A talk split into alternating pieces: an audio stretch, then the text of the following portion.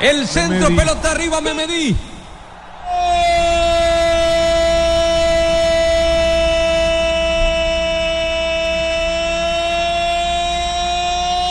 de Suiza.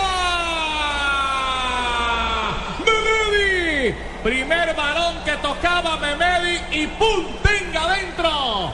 Memedi de pie de cabeza sobre el primer palo. Metió la pelota para el empate. Uno para Suiza, uno para Ecuador. Javier Hernández Bonet, profe Gustavo Alfaro. Yo voy a apelar a lo que decía el profesor Gustavo Alfaro ahorita en el comentario de entretiempo cuando lo hacíamos para Blue, que todas las maneras de marcar son válidas, pero todas son vulnerables. Sí, sí, yo acá le quiero marcar, Javier, que el error es conceptual.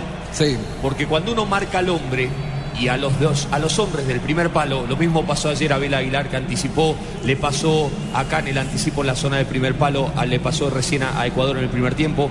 A los hombres que van al primer palo se los marca de adelante. No se los marca de atrás. Cierto. Porque una pelota que cae en el primer palo, si uno está marcando de atrás, es imposible que se pueda rechazar. Si uno marca de adelante y esa pelota lo supera en altura, pasa de largo. Entonces, a los hombres que van, cuando uno marca al hombre, a los hombres que van al primer palo, se los marca.